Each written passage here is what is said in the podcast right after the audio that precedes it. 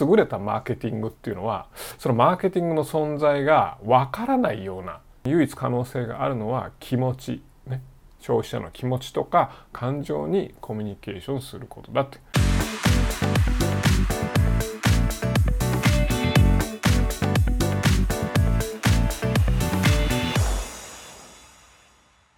はい、えー、こんにちは小川です、えー、今日はですねアップルスティーブ・ジョブズのマーケティングということで、えー、アップルのスティーブ・ジョブズからマーケティングにおいて、えー、学ぶ一番のまあこれが一番のポイントじゃないかなと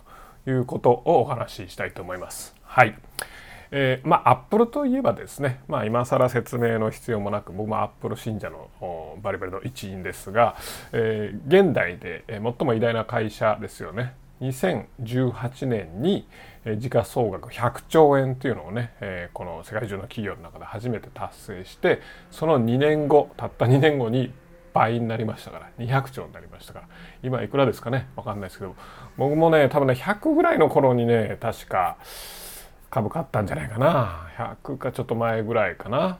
でもアップルはもうねその頃からトップだったからまあこれ以上ならねえだろう大きくならねえだろうみたいなことを言われて大体毎回 iPhone をリリースしたりすると予想よりも下だったとかがっかりだったみたいなニュースばっかりもう買わないっていうニュースばっかりまあ34年前からずっと流れてますけども結果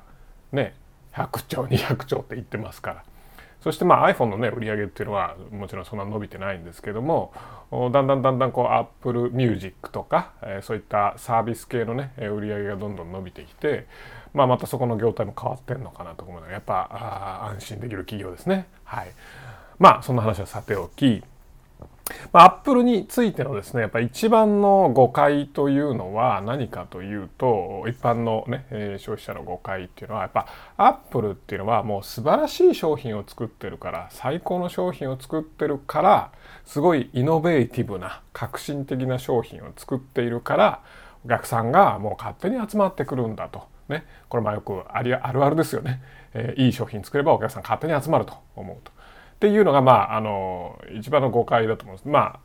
ビジネスが成功した時って必ずマーケティングがうまかったからっていう話には、まあ、ならないんですよ。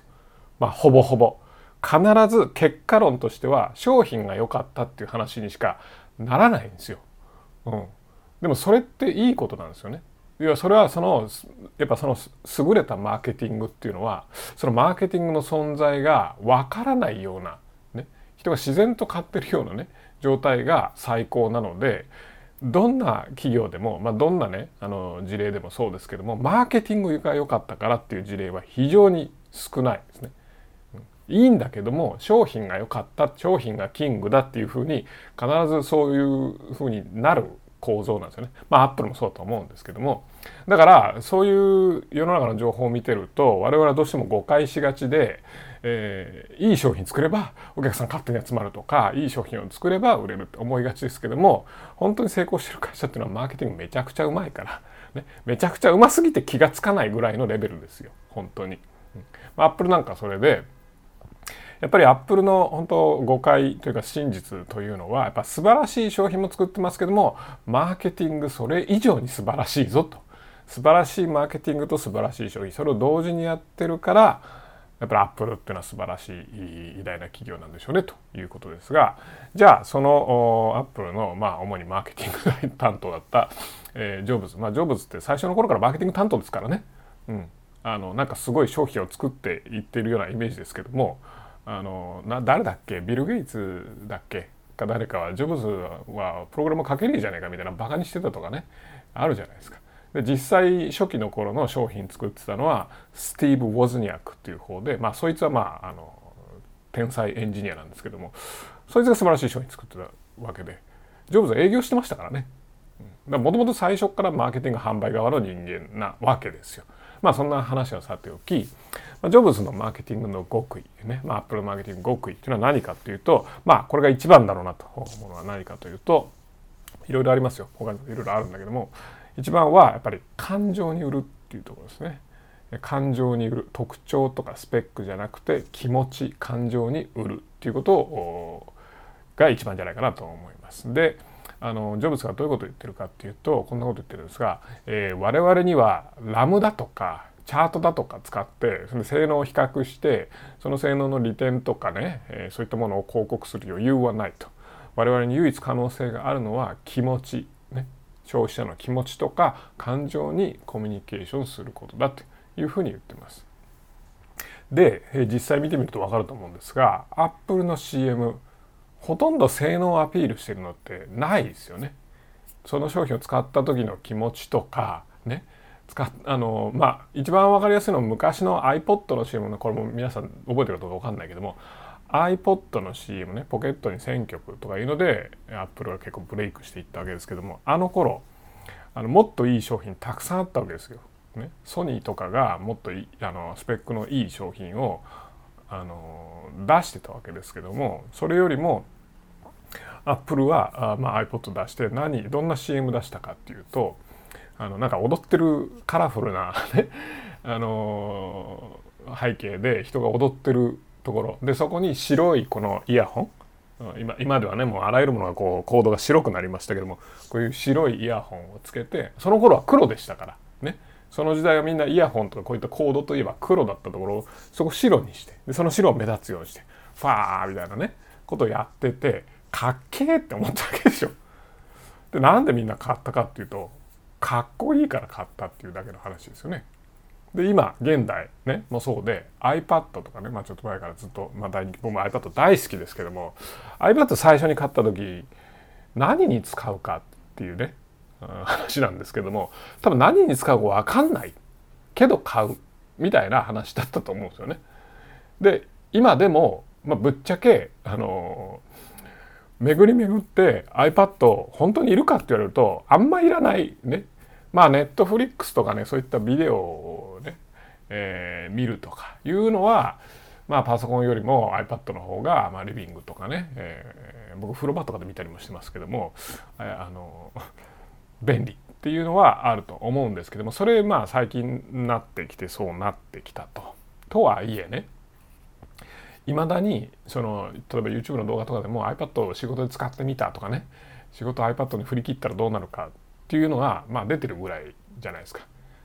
まあこれ裏返すと使えないってことでしょ、うん、で僕もねもう iPad 全世代買ってます。全世代のなんなら大きいサイズと小さいサイズ両方買って えー、どっちも使ってみてみたいなことをやったりもしてます。もうほぼ全種類買ってんでもう使えなくなったらこう人にあげていくみたいなね、まあ、最近は下取り制度があるからそれで下取り出したりしますけどもっていうことをやってるんですが最終ね MacBook Pro でいいんじゃないかっていうふうにね仕事で使うのはね MacBook Pro でいいという悔しい現実をね毎回こう突きつけられるわけですよ。まあ僕なんかはこのね、あのオンラインセミナーとかやったりするからそこでこうホワイトボードにこれ書き書きとかしたりするのはまあ iPad しかできないからいいんだけどもそうあの別にそれやんなくてもいいじゃないですか。なんなら別にホワイトボードにこう書いたのをこれ画面でねカメラで写しゃいいだけの話だからその代替手段いくらでもあるわけなんですけどもまあそんな感じでね理屈で言うといらないんですよね。うん、ただアップルペンシルがなんかこうねこのザラザラ感があってすごいなんか鉛筆みたいな、ね、書き心地だとかねペンに近、すごい近くなったペンでいいやんけっていうね 最終僕もね巡り巡って iPad でノートを書くとかやってたんですけども巡り巡って紙とペンに戻ってきましたからね 何だったんだろうなみたいなね。というのもあれなんですよあのまあ話それますけどもデジタルツールでノート取ると全部忘れるんですよね。やっぱ紙とペンの方が記憶に残るのでで物理的に存在するからもうそれこそ昨日の、ね、会議の内容とか iPad に書いてると今日の朝全部忘れてますからね。だけども紙に書いてたら紙残ってるから少なくとも。まあ、なんただ整理するのはねあのデジタルツールのがいいのでなのでスクショして整理したりとかしてますがまあまあその話はさておき、まあ、なんせ、えー、人は感情で買って理屈で正当化するっていうとにかく欲しいかっこいい、ね、なんか良さげ気分上がりそう、ね、あるいはこのマイナスな気分がなくなりそう、ね、みたいな風な気持ちで買うわけですね。で後から理屈をいろいろつける作るわけですよ。その方がな紙を持たなくていいとかカバンが軽くなるとか結果重くなんだけど。iPad 買うと結果重くなるんですけどね、うん、MacBook と iPad とで結局ノートも持ったりとかするから、ね、あの何でしたっけ？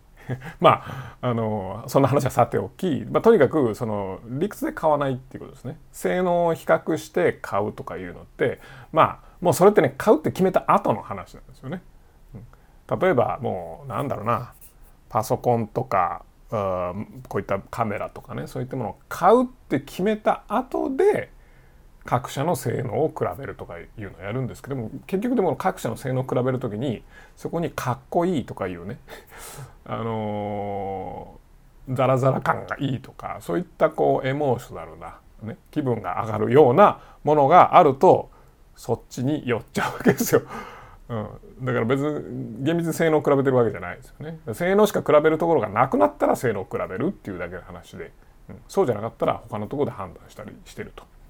まあ、なんせこれは本当に、ね、昔から本当ダイレクトマーケティングの世界とかでも言われてるんですが消費者心理として人は感情で買って理屈で正当化するってことです根本的には人は何らかの気持ち何らかの不満とかを解消したいから何かを買うお金を払うっていうことですね。まあ、なので、えー、ジョブズから学べる最大の最高の、えー、マーケティングの極意として感情に売るってことをやってみましょう。ねえー、皆さんのお客さん、ね、あ皆さんのサービス、ね、それはお客さんをどういう気持ちにさせるのか、ね、